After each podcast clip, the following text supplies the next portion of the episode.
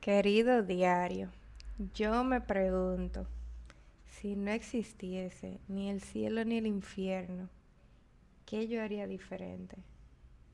La verdad, esa pregunta si yo me lo hubiera hecho hace cuatro años, hubiera descrito la vida que estoy viviendo ahora. Una vida, por definición del diccionario, inconsciente de, de un cielo, inconsciente de un infierno, bien presente en el presente. Y nada más, parte de la filosofía. Eh, señores, este es el cuarto episodio de La vida de adulto, un diario de jóvenes. Para los que no me conocen, mi nombre es Chabel eh, y estoy aquí compartiéndoles mis pensamientos más íntimos. Eh, ¿cómo, ¿Qué serían lo, mis, en vez de decir los escritos de mi diario, eh, los sonidos de mi diario? y voy a empezar diciéndole que es un episodio que, como todos los otros, pero este en particular porque uno siente más el struggle del presente, me ha dado trabajo me ha dado trabajo como que conceptualizar, pensar, llega un punto que hasta como me desespero porque realmente uno trata de hacer un borrador, guiarse de un outline y llega un punto en que eso como que mata la espontaneidad, mata la esencia de tu sentirte sin prepensar lo que tú escribir en un diario y todo eso es a raíz de no sé, se va como creando una presión. Eh, y esto no es lo que vamos a tratar en el podcast, pero qué sé yo lo que vamos a tratar. Eso es lo que básicamente estoy queriendo decir. Yo la semana pasada tuve como que un hunch o una pequeña inspiración de algo que yo quería hablar, de algo que quería desahogar, que es una parte que, que qué sé yo, muy importante, o, fue, o es muy importante en mi vida. Sin embargo, ya involucrando los a ustedes, empecé a tener como muchas dudas de tratarlo porque ciertamente es algo íntimo, es algo que tú escribes en tu diario y nadie más eh, como que lo ve. Son pensamientos que uno quisiera poder compartir como para desahogarse, pero al mismo tiempo teme al como al juicio y al rechazo y a la invalidación terrible. La cosa es que como me, me en el proceso del pensamiento de, eh, y de, ¿cómo se Y de idealización, ah, no sé, de de preparación de este, pod, de este episodio, muchas trabas, muchas trabas, pero no importa nada. Llegó un punto hasta que ni siquiera sabía realmente qué iba a tocar o qué iba a decir, pero todos los martes, mínimo todos los martes, me he comprometido a compartir. Así que esto es parte del esfuerzo. Y, y yo recuerdo no sé, también como parte de salirse de la zona de confort. Yo siento y algo por lo que sigo haciendo esto, aunque nada más tenemos cuatro episodios y no quiero sonar como que tengo cinco años. Yo siento que hay tanta cosa que yo he vivido y tanta cosa que he sentido que son muy únicas de mi experiencia de vida, pero al mismo tiempo muy universales. Es como, es como tanta gente se siente así, tanta gente piensa de esta manera y por los mismos eh, pretextos la gente no se expresa, que piensa que es único en su experiencia cuando somos uno más del montón. Eh, entonces nada, eh, un ejercicio de salirme de mi zona de confort. Esto se siente literalmente igual que el día del funeral de mi mamá eh, ya había dicho en el episodio número 2 que el acto fúnebre, yo traté de hacerlo lo más antifúnebre posible. Yo me la pasé literalmente en la funeraria hablando, contando anécdotas, tratando de que la gente se ría en vez de que llore, que disfrute la vida en vez de, eh, como, ¿cómo se dice? Lamentar, no, en vez de sufrir la muerte. Y llega un punto que ya en la funeraria yo había hablado tanto que ya yo no sabía qué más decir. Y cuando tú llegas al, al cementerio, antes de que entren como que el, el ataúd en el sitio donde va a estar, no sé si, qué sé yo, en el sitio donde lo van a poner, siempre dan un espacio de como para que uno diga unas últimas palabras o se despida. Y dan ese espacio y yo estoy así como tan nerviosa porque yo tengo tanto que decir, pero ya no sé qué más decir de todo lo que he dicho. Y, y estoy así como, estoy pensando en eso desde el camino súper lento que uno coge para allá, al cementerio. Y no se me ocurre nada, no se me ocurre nada y no me quiero quedar sin esas últimas palabras, aunque no hay nada como últimas, pero para el momento. Y de repente dan esos minutos, todo el mundo en silencio, la gente como que da prioridad a los familiares más cercanos y nadie quiere, o sea, ningún de que amigo o conocido quiere ponerse a hablar antes que la mamá o el hijo. Y de repente, y de repente, y de repente, pa, sea, me acordé, me llegó una inspiración en ese momento, una que no pude haber preplanificado, me acordé que eh, o sea, me habían dado el celular de mi mamá en esos últimos, en esos últimos días que ella estaba interna y yo me puse a chequearlo como toda hija responsable. Eh, y encontré en las notas que ella había dejado un escrito sobre su propósito. Hay un video incluso de eso que yo subí en Instagram. Y, y me pareció excelente para como terminar de homenajar ese momento con esas palabras. Me fui corriendo y, por como todo estaba sereno en esa escena, imagínenselo en la cabeza. Todo el mundo estaba sentado en silencio. De repente yo salgo corriendo, rompo como la barrera del, del espacio, tiempo y, del movimiento. Y voy al carro a buscar su celular pidiéndole a Dios que no esté descargado. Lo cojo, vuelvo y digo, tengo algo para decir, la gente se ríe por cómo todo sucedió. Y ahí entonces leí la nota y di mi, interpretación y la cosa fluyó. Eso es como algo que, que yo espero que pase, de lo cual siempre me agarro, eh, y es la magia de prestarse al momento y fluir, no quererlo controlar todo, que también es algo muy esencial mío. Pero nada, este episodio eh, quiero contar realmente varias cosas. Las quiero dejar plasmadas en este diario para ver qué yo pienso en un par de años. Y, y por eso empecé el episodio con eso de si no existiese cielo ni infierno, ¿qué harías o qué yo haría diferente? Y como les dije, hace cuatro años hubiera hecho diferente todo, o sea, toda mi vida la hubiera transformado, pero hoy gracias a Dios, o, tú sabes, gracias a... Las cosas son, o sea, ya yo no dependo ni siquiera de esa pregunta.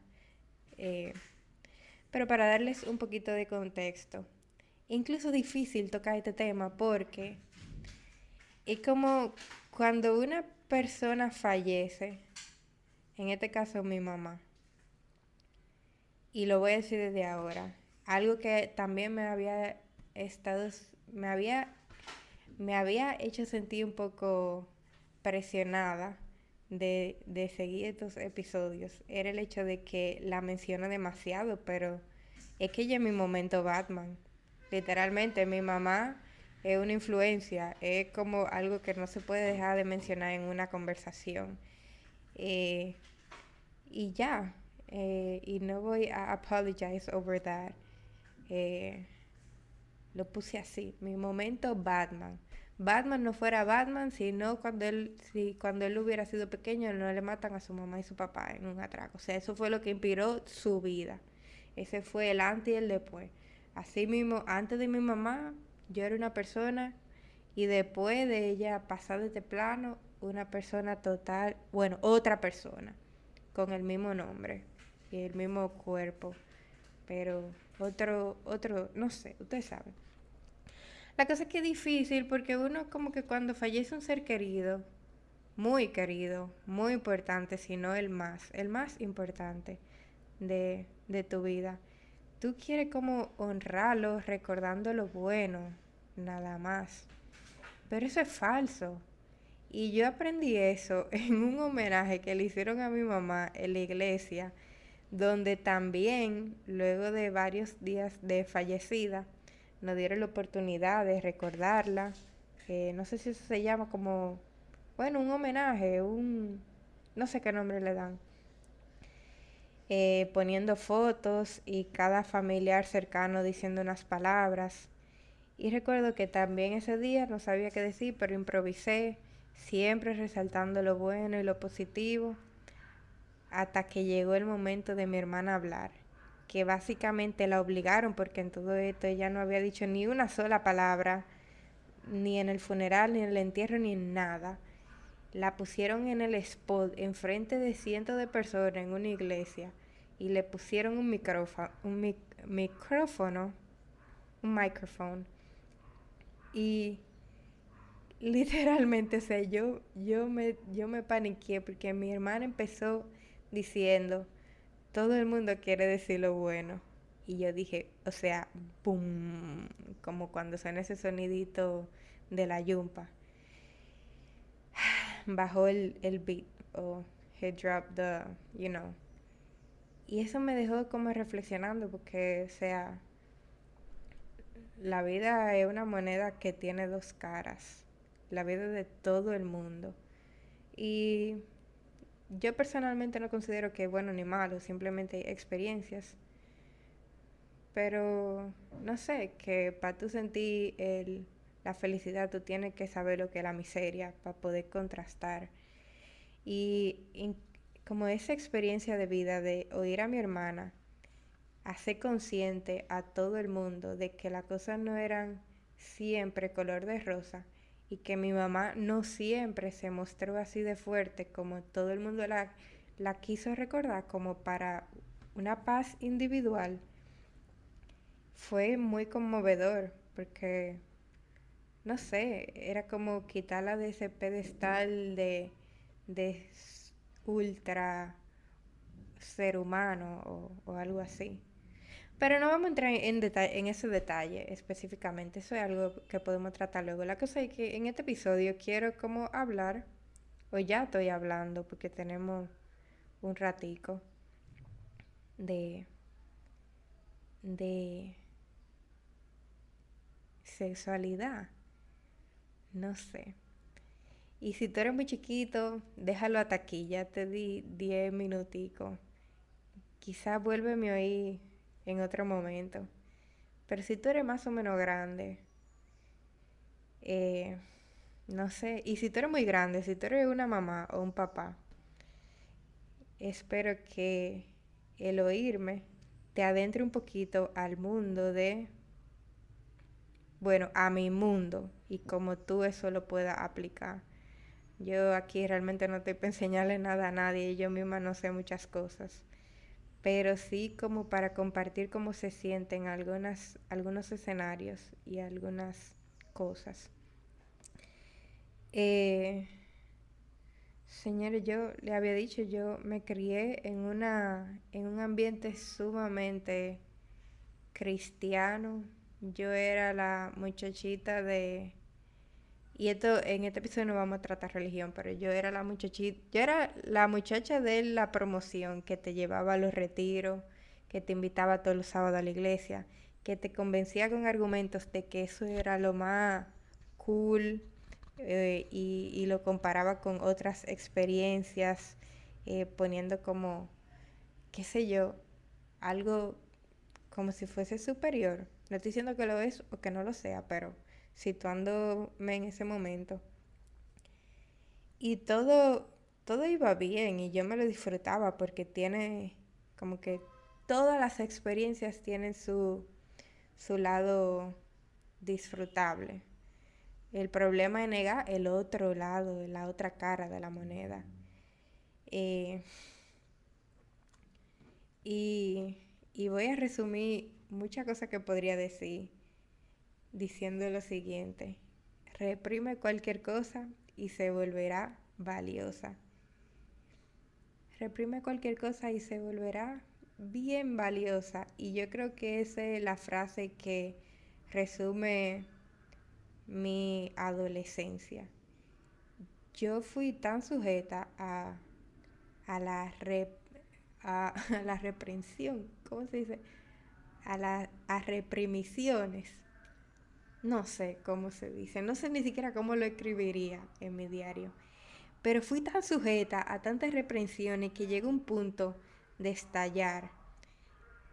Criada por dos polos opuestos, mi mamá muy espiritual, hasta cierto sentido religiosa, que eso muchas veces no es sinónimo de espiritualidad. Y mi papá muy libre, muy independiente, muy como hedonista, muy muy de la hora y del placer y de la vida. Son como dos cosas que causan una explosión cuando se reproducen. Y más cuando entonces tú tienes de un lado un papá diciéndote que haga lo que tú quieras y que pro tu deseo y una mamá que, que te predica con el ejemplo y en contra de, de esa carne o de ese instinto tan animal, qué sé yo.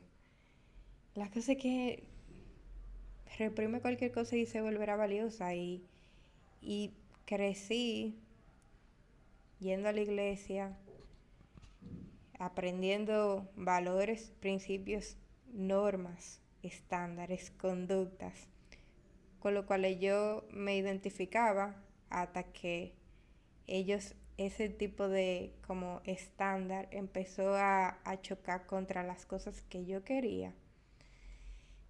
No sé, esto es tan curioso, este, este ejercicio, porque en par de años yo me voy a ir, no sé si sonaré como otra niña rebelde, pero al mismo tiempo la rebeldía es precisamente lo que te permite ser tu auténtico ser. Porque la obediencia es como repetición de lo mismo.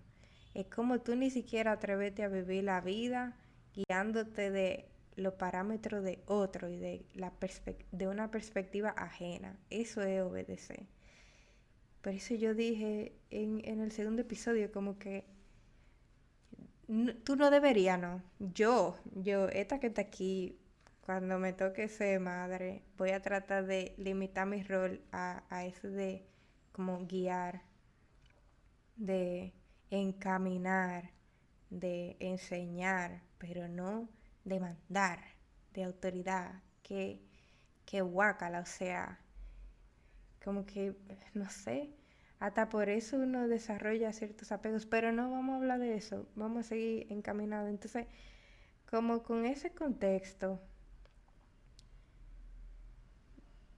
cuando tú encuentras ese punto en que tú estás haciendo algo que no te molesta, pero de repente tú quieres otra cosa y va en contra con de, ese estándar que no permite como eh, pensamientos ajenos al mismo, que todo está como controlado dentro de una misma esfera, como si las cosas fueran de un solo color y niega cosas que son tan reales y humanas.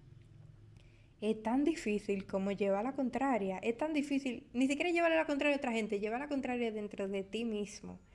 Es, increíble. No sé.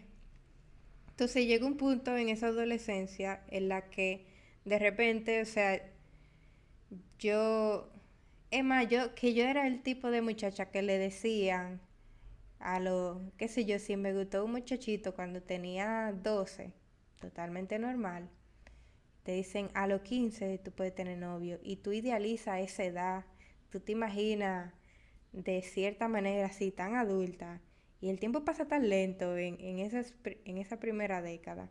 Pero luego llega a los 15 y no, tú vas a tener novio cuando tú tengas 18 y cuando tú tienes 18 te dicen cuando tú te mudes y de repente como como te reprimen tanto, te tratan de evitar un tema, te tratan de evitar un escenario, te tratan de evitar una vivencia, una experiencia que tarde o temprano literalmente se desnaturaliza, se pervierte porque no la deja ser.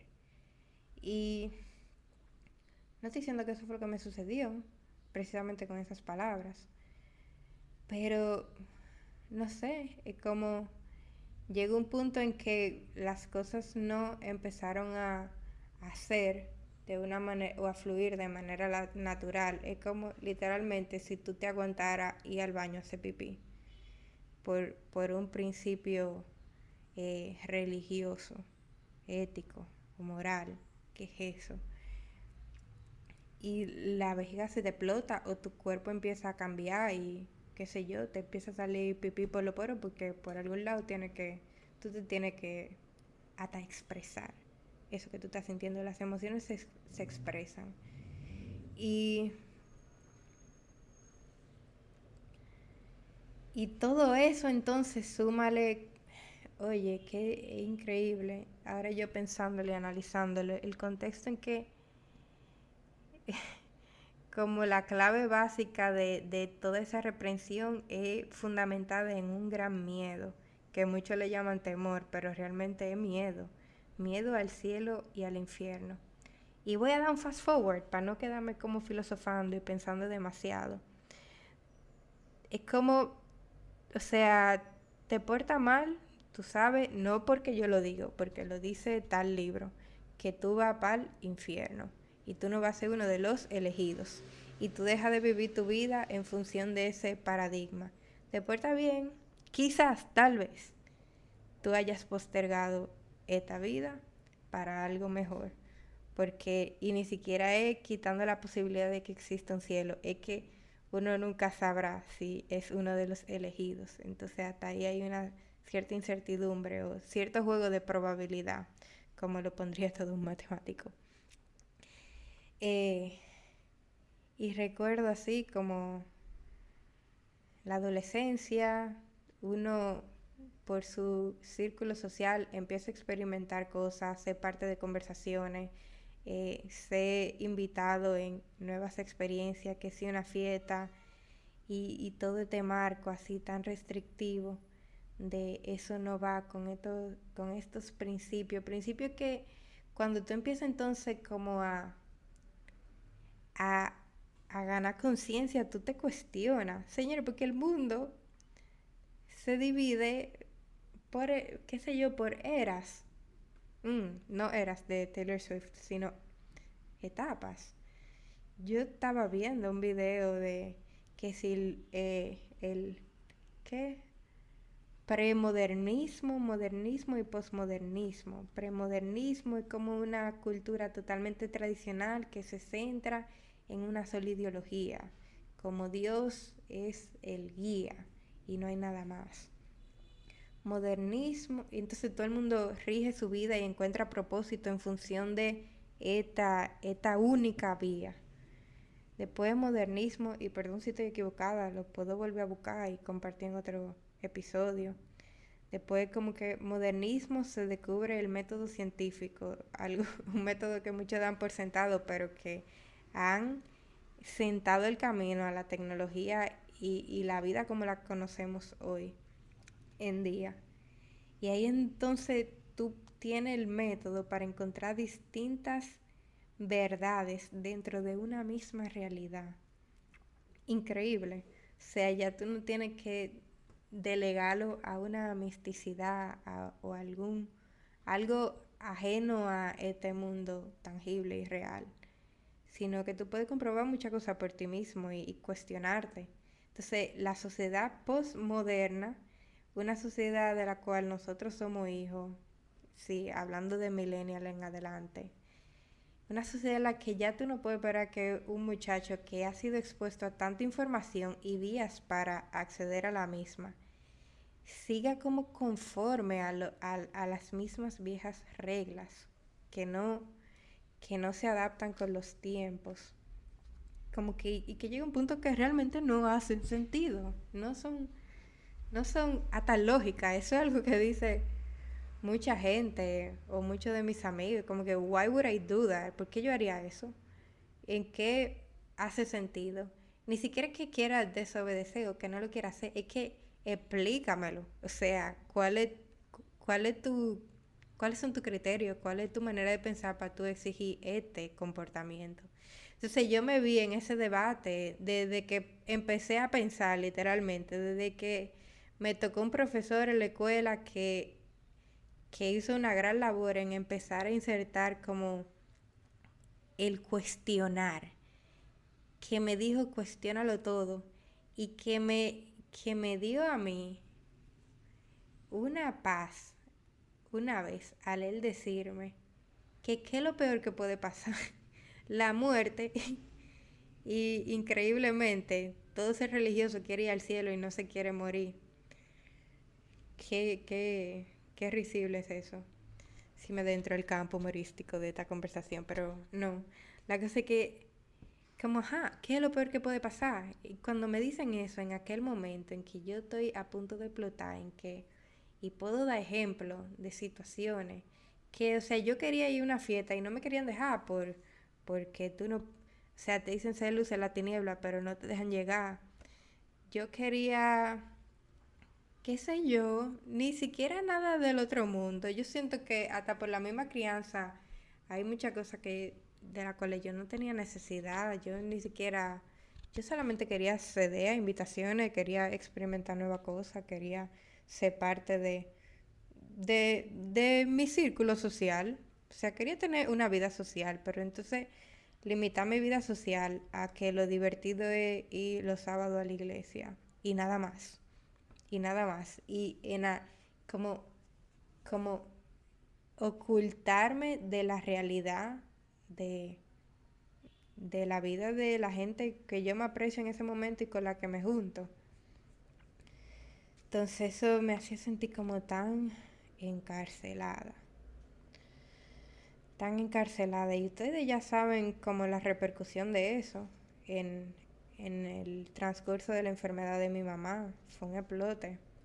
Pero volviendo aún los años más eh, joviales. Recuerdo que específicamente todo se desató cuando conocí a una persona. Y, lo voy a mencionar aquí porque es muy importante. Señor, entonces en ese contexto, recuerdo, ustedes saben cuando ustedes son tan inocentes que ustedes ni siquiera piensan como en el amor. Ustedes tienen la cabeza, oye, qué bueno era en ese tiempo cuando tenía la cabeza en el fútbol, en el voleibol, en el ajedrez, en sacar honores, era como que esa era tu prioridad. Tú no estabas pensando, o yo no sé, esa era mi prioridad. Yo vivía en una nube de, de productividad, de qué es eso, o sea, no tengo tiempo para novio. Yo estaba tan ensimismada y hasta cierto punto es una etapa que uno extraña cuando se vuelve adulto, porque cuando uno es adulto las prioridades son otras y de repente tú quieres encontrar las vías para tú hacer familia y reproducirte y como que ese se vuelve el centro de tu vida, no tu vida, de alguna manera, no que esté mal, pero es como esos tiempos donde nada más era tú y tus prioridades, donde no existía como la necesidad de interactuar más allá con otra persona, que no sea para seguir, bueno, un, pensamiento muy egoísta, pero Así son los adolescentes, así son los niños, eso es normal. Como estaba en esa etapa y de repente eh, conozco a una persona que empieza a representar todo lo que había reprimido en esa, en esa edad. Una persona que con su comportamiento, como me empieza a adentrar en el mundo, que mi mamá ha estado como eh, negando o del mundo del cual mi mamá me ha estado protegiendo. Y honestamente, fue como una de las mejores experiencias que quizá tuvo mucha, muchas malas repercusiones, pero que, no sé, es tan complejo. O sea, yo creo que todo el mundo tiene alguien que te abre los ojos, alguien que te hace despertar o alguien que te saca de una burbuja, alguien que te saca de una misma ruta, de una misma rutina, alguien que te enseña nueva música, alguien que te, que te pone a experimentar cosas nuevas en la vida, que quizá no necesariamente fueron eh, restringidas, sino que tú simplemente no tenías acceso. Ese yo creo que en gran medida el poder de conocer a otra persona, cuando tú tienes acceso a otra perspectiva. Eso es básicamente quizá el ejercicio que estamos haciendo entre tú y yo, yo que te cuento y tú que me escuchas y tienes acceso a todo lo que yo he vivido sin necesariamente como vivirlo tú mismo. Y esta persona empieza a representar un cambio drástico en mi adolescencia porque me empieza a como adentrar su vida y ya yo tengo suficiente edad como para poder revelarme, para poder empezar a speak up my mind, para poder como exigir. Y, y, y en lo caso en que eso no se da, hasta para poder escapar, escapar de una realidad que ya no se estaba como adaptando, que ya no estaba fluyendo con lo que yo quería. Y no sé, yo hablando trato de ponerme los zapatos de los roles que me pudieran escuchar, pero fuck that. Like, yo lo que tengo que ponerme mi propio zapato y contarle lo que sucedió. Yo no puedo imaginarme hablar correctamente para la madre que me oyen o para quien sea. Esta es como mi experiencia, entonces lo voy a seguir contando. Y eso soy yo autovalidándome en el proceso. La cosa es que conocí a esta persona y de repente, claro, típica edad donde tú te empiezas a revelar, donde tú no quieres ir a la iglesia, donde tú, donde como que la cosa, tú la, tú la analizas de una forma bien minuciosa y no te hacen sentido muchas de ellas. Y yo inclusive recuerdo que tenía tanto debate con mi mamá de por qué, y por qué, y por qué. Y a un punto que que hasta el mismo sentimiento de tener que ser, me imagino que ella sintió una autoridad, porque tú sabes el estándar, tener que ser a la que se le obedece, tener que ser la que pone las reglas, sin siquiera encontrarle la lógica a muchas de ellas, es como tan desesperante. Hay días que no puedo evitar ponerme en los zapatos de los demás. Yo me imagino, obviamente nunca fue la intención, como uno vive una vida que, que es un constructo, que muchos aportan un granito de su pensar y de repente tú estás no pensando por ti mismo. Eso le pasa a mucha gente. Pero qué, qué terrible. no sé. Eh, entonces me empiezo a revelar y, y empiezo a poder, ya quizá con la edad, con las herramientas que tengo, a manifestar esas rebeliones que no se pueden como contener o aguantar Rebeliones como que si mi mamá bajo su control me dejaba en un sitio, yo me iba para otro. O si yo quedaba de hacer una cosa, hacía la otra. Porque ni siquiera, ni siquiera era como por desobedecer, era por llevar a cabo lo que yo quería hacer. Ay Dios, es como, ¿y por qué no podría haber como un balance? Yo, yo sí sé que lo hay. Yo conozco muchos padres que, que fluyen guiando y aconsejando en la vida de sus hijos en esas etapas. La mayoría de ellos no están tan como biased o no tan tan moldeados, parcializados a seguir un estándar, que es el problema, no hay un único estándar. Hay el estándar es tan particular para cada dinámica familiar, para cada hijo, para cada persona, o sea, ni siquiera a tu hermano tú puedes tratar igual porque mi hermana era totalmente diferente, pero su historia es suya. La cosa es que en, ese trajín conozco a esta persona que me empieza a proveer los medios para yo encontrar esa fuerza, esa voz interior que se quería revelar. esa voz eh, que entendía o se autodenominaba rebelde por crítica externa, pero que sí, quizá lo era. Y, y señores, o sea, se desarrolló una amistad increíble, una amistad muy intensa, una amistad que yo no le puedo como describir en palabras. Eh, qué loco.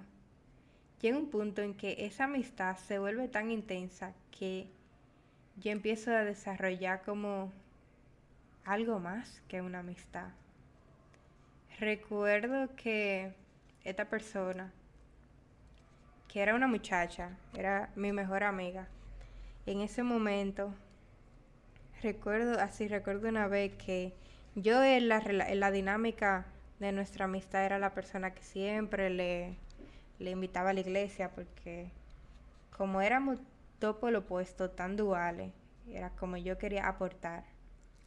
Ella me aportaba nuevas experiencias y yo le aportaba la santidad, la, la, seguridad, el conservadurismo, entiendo yo. Le invitaba a la conferencia de jóvenes y trataba de ayudarla con la como con lo que yo conocía lo que entendía en ese momento. Recuerdo que esa persona siempre era tan abierta y como que respetaba eso, eh, la manera en que yo me, me manifestaba en ese momento, que era la manera que conocía. Y recuerdo una vez que esa amistad se empezó como a debilitar porque entiendo yo de alguna manera esa persona empezó a dejarse a dejar de ser de sentirse segura y recuerdo que todo se explotó una vez que me dijo que, o me confesó, que le gustaban eh, las mujeres. Señores, qué boom. Sea, yo no sé, es que este es un episodio que toca tantas aristas de mi vida que yo no sé siquiera si se puede limitar a contar en, en un solo capítulo.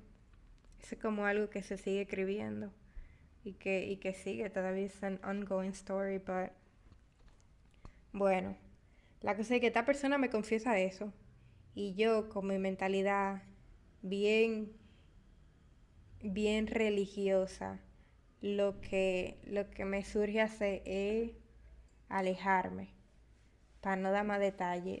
Yo en el colegio crecí en una familia, además de religiosa, como tan homofóbica y, como por, por cultura, por crianza, por circunstancia, qué sé yo. Y no lo estoy tratando de justificar, simplemente está mal. Cualquier forma de discriminación. Esto no es una charla, bueno, o sea, está mal. Eh, pero tú sabes, tú creces con ese molde mental cuando tú te ves en una situación así, tu mejor amiga te confiesa en intimidad algo que, ha querido expresar y que se trata de desahogar con su persona, su mejor amiga, y tú la rechazas por, por un estándar, por crianza.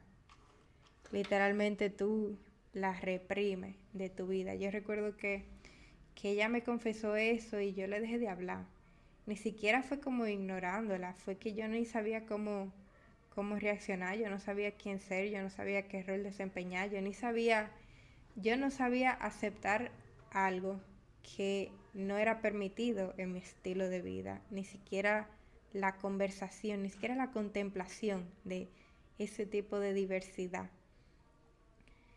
Era tan extraño. Y recuerdo incluso que...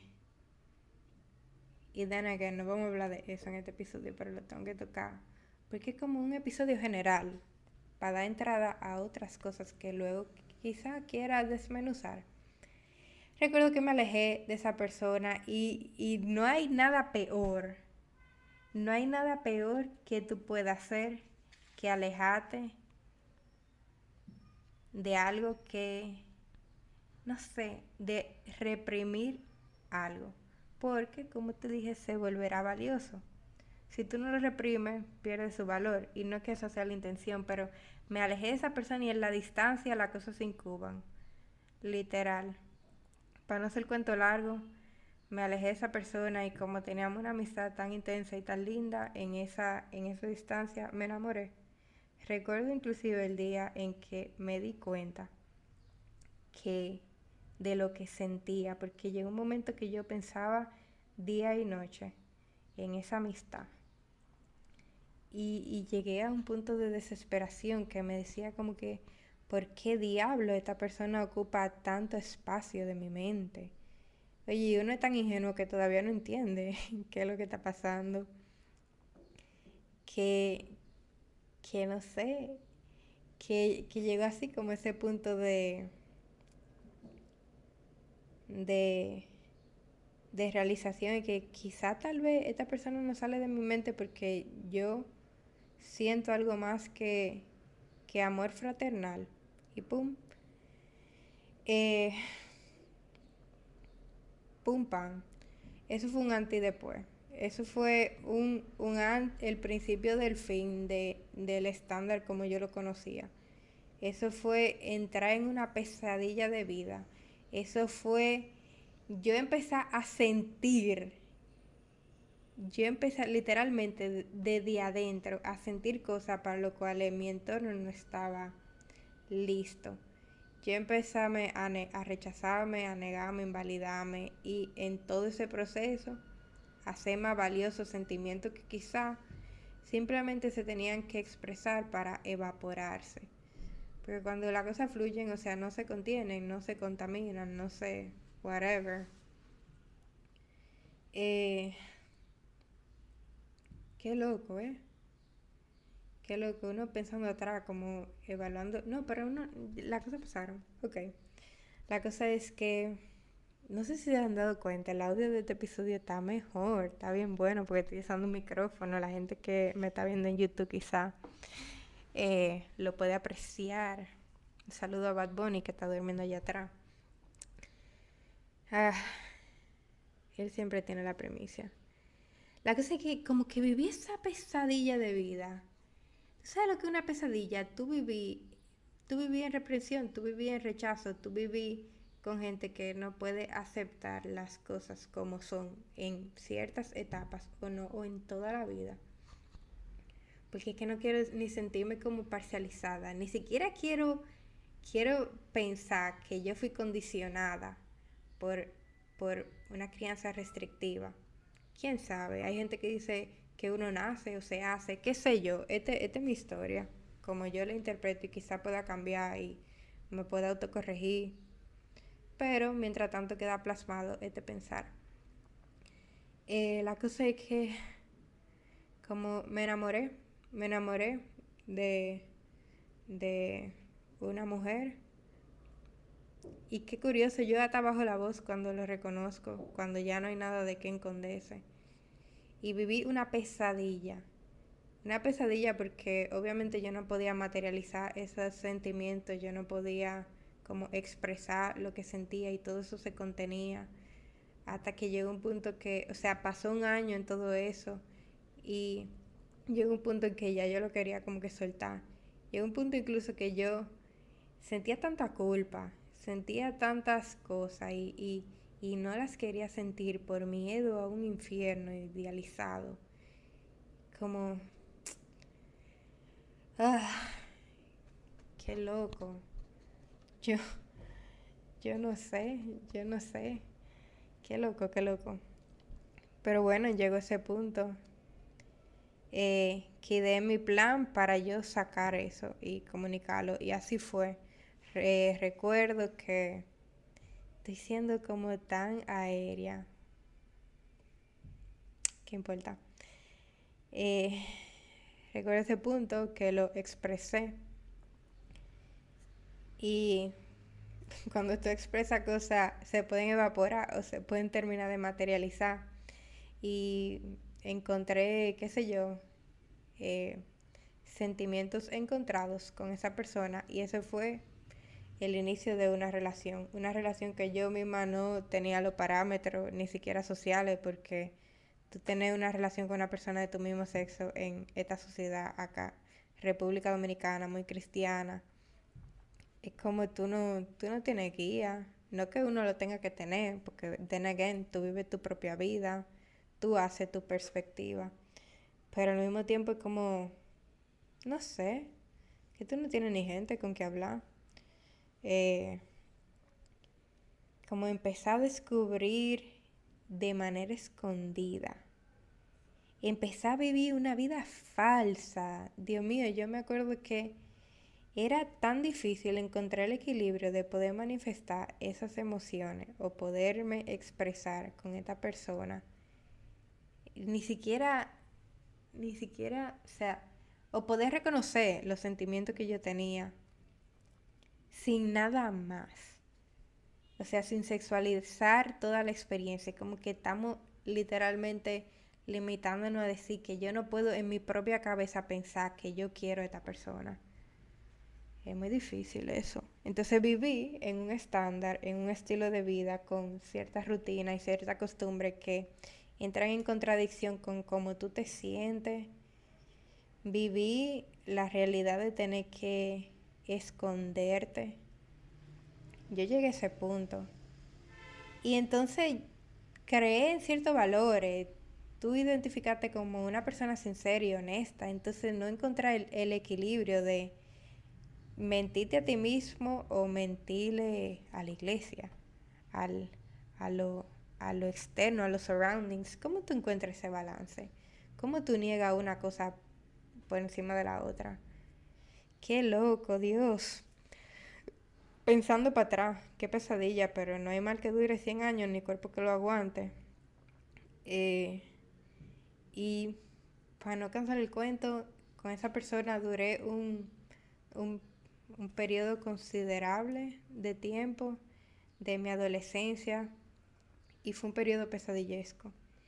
Inclusive, algo que se me faltó decirle es que yo recuerdo que cuando yo estaba en amistad con esta persona, antes de incluso el primer pensamiento de algo más allá, me juntaba tanto, compartía tanto, era como una amistad que se estaba materializando, se estaba expresando de una manera genuina. Vamos a juntarnos todos los días, vamos a hablar, vamos a chatear, vamos a chimear, vamos a vivir, vamos a esto y lo otro.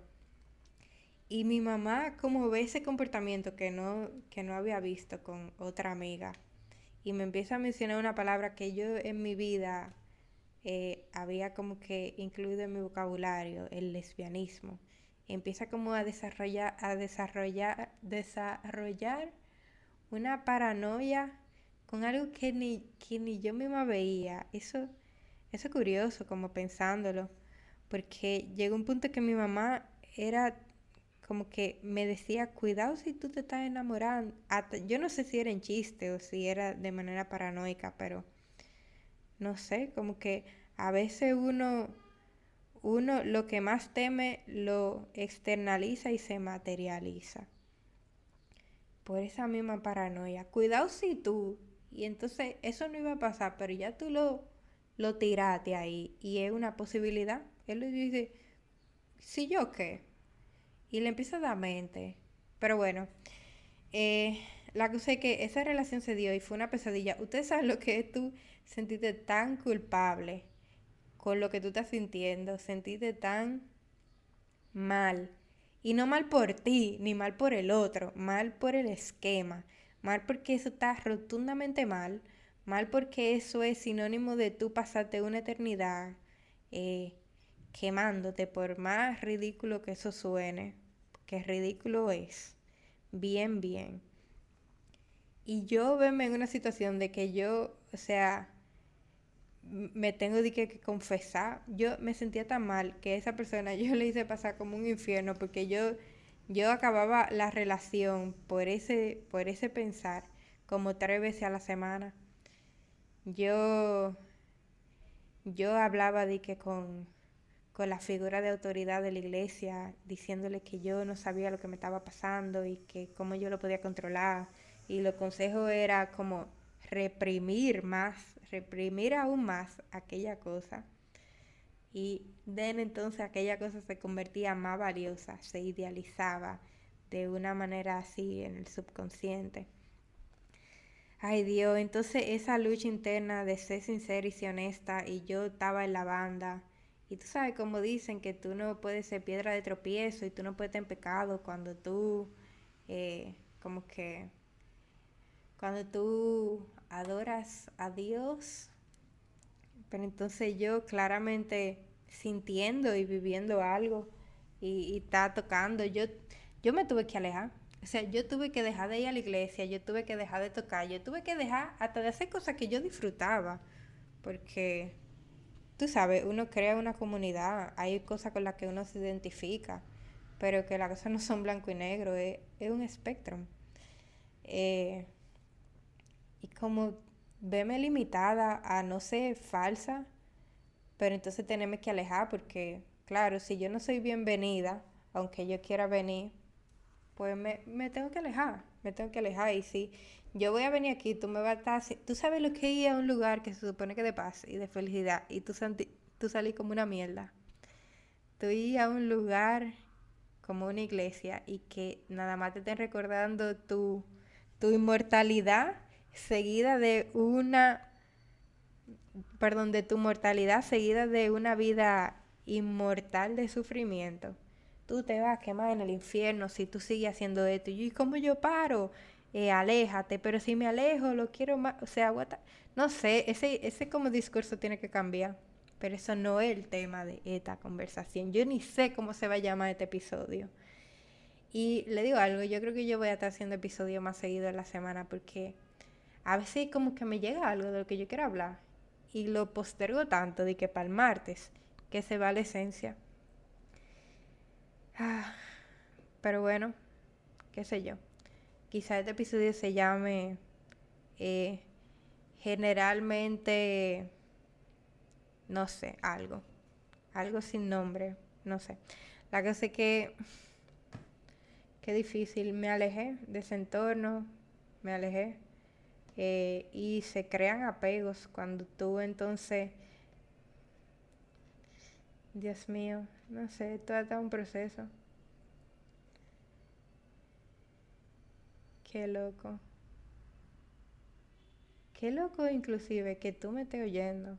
Qué loco que tú estés sentado en el metro, que tú estés cogiendo un tapón, que tú estés a punto de dormirte, escuchando esto como tus últimas palabras y te pongan de que en una reflexión. Yo no sé si tú ha pasado, está pasando o va a pasar o no te imaginas o nada que ver, algo así. Pero sí, sí, a mí me da curiosidad, como que déjame saber, escríbeme. Yo, honestamente, en ese momento en que yo me sentía así, en que yo no tenía ni siquiera con quién hablar porque todo el mundo te juzga, porque yo fui aquella persona que se alejó de aquella persona que se expresó. O sea, yo, yo sé lo que se siente, ni siquiera sabe cómo reaccionar. Yo recuerdo cuando yo le confesé a otra de mis mejores amigas lo que yo sentía. O sea, yo tenía varias mejores amigas. Estaba esta de la cual me enamoré y estaban otras. Y las otras, cuando yo les confesé, ninguna supo qué decir, por más liberal que era, por, por malo que sea, y como ninguna supo cómo reaccionar. Primera vez en su vida que, que alguien viene y le dice una cosa así. Como tú sientes ese rechazo, tú... Ah, qué loco. O sea, no que venga el caso, es otra realidad ahora mismo, como todos pueden notar. Pero no voy a decir que fue traumático, porque ya quedamos en que esa palabra no la íbamos a seguir usando. La cosa es, esa, eh, como que viví esa etapa entonces, encontrar ese balance de, bueno, pasé sincera y pasé no falsa, me voy a alejar. Y todo el mundo preguntando y tú no sabiendo qué respuesta dar. Y tú, como en esa nube de, está en cierto sentido automático, luego ya esa relación se acabó. Eh, y tú seguí, esa relación se acabó justo cuando empezó la enfermedad de mi mamá. Y yo creo que yo he experimentado la muerte dos, dos veces en esta vida. Y la primera muerte, o el primer como, sí, la primera muerte que yo sentí fue cuando esa relación se acabó por la condición en la que terminó, que fue básicamente esta persona desapareció. Un día estábamos bien y al otro día, o sea, la persona emigró, hasta se fue del país. Yo no supe más nada, yo no pude volver a hablar, pasamos de un día de te quiero a a dónde tú estás y, un mensaje nunca jamás respondido. Eso fue como un proceso, una muerte, vivirlo en medio de ese diagnóstico. Y ya luego de eso empezar a, vivir una, una vida universitaria y una libertad. Entonces, yo no sé, contando todo esto en todo este episodio, es como una, no hay una línea recta, no hay una línea ni siquiera de tiempo, es todo un, es como un ecosistema de situaciones y de experiencias que crean como un panorama. Porque hay tantas cosas que yo cuento aquí que no están en orden, que ni siquiera tan, eh, son proporcionales en cuanto a prioridad. No hay, no hay indicador, nada significa nada. Es como, no sé, pero toda, todo aporta, todo suma a una historia global integradora. Ja, matemática. Pero, no sé, sea, básicamente, o sea, reprime cualquier cosa y se volverá valiosa. Y quizá vuelva, o sea, quiero tratar de una manera más específica este tema. Quizá lo haga en otro episodio, pero es difícil. Hasta tú desenterrar un pasado superado como para tú volverte a expresar o terminarte de expresar, porque eso trae sentimiento encontrado hasta con tu situación actual. La intención es ser auténtico, ser real, y eso, si es parte de mi pensamiento, es parte de mi vida, yo encontraré la manera de sacarlo. Yo quería contar básicamente eso en este episodio como o sea, ¿cómo, ¿cómo se siente cuando tú, aunque yo no he hablado nada de eso, cuando tú no crees ni en el cielo ni en el infierno? Yo sí creo en una eternidad, en una eternidad bonita. Aunque no sé eso. Pero bueno. Qué loco. Qué difícil. Señores, yo no sé. Yo quiero, quiero de verdad expresar esto, quiero contarlo, quiero que ustedes sepan cómo terminó la historia de yo expresarle este lado de mi vida a mi mamá. Porque termina de una manera tan bonita, fue una pesadilla una de las razones por las cuales mi mamá y yo tuvimos una mala relación antes de su enfermedad fue precisamente por eso, por yo llevarle la contraria en ese aspecto de mi vida, por yo ser rebelde y por yo darle indicio de algo que ella temía. Y al final se fue y me dejó con una de las mejores enseñanzas de aceptación que yo no lo puedo describir yo no puedo escribir. Yo recuerdo, no sé, fue como genial. Ustedes saben qué yo voy a hacer. Yo voy a terminar este episodio que está muy largo y voy a empezar otro para contarlo tal cual. Quizás esta era como una pre-preparación. Voy a ponerle de título Este, este episodio no lo tienes que escuchar, pero, o bueno, este episodio no lo tienes que escuchar. Se resume reprime cualquier cosa y se volverá valiosa. Then again, gracias por haber llegado hasta aquí a escucharme, por habernos desahogado, tú en tu cabeza y yo con este micrófono. Gracias a todos los que me oyen de repente veo que me están oyendo desde Bahamas. de verdad, o sea, yo, yo quiero interactuar. Háblenme, respóndanme la pregunta de Spotify. Eh, escríbanme al correo gmail Esto es un diario. Mm, ahora mismo el diario mío, pero puede ser el diario de todos. Y yo prometo de verdad ser la persona que yo no fui cuando esa persona me confesó algo que quería expresar. Esa mejor amiga en ese momento. Yo, no sé, yo quiero ser lo suficientemente auténtica y empática como para ser la persona que yo necesitaba eh, en aquella etapa. Y yo sé que todo el mundo pasa por cosas y yo sé que hay algunos procesos que son bien personales, individuales, pero no sé, eso. Te quiero escuchar y lo voy a hacer. Si me escribes. Em, nos vemos en breve porque voy a contar algo que quiero contar. Bye.